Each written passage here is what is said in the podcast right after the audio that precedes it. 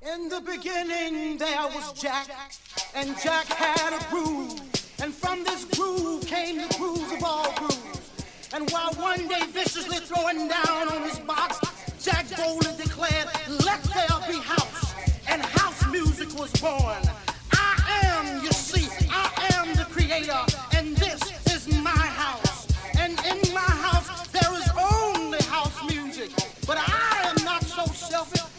want you into my house, it then becomes ours.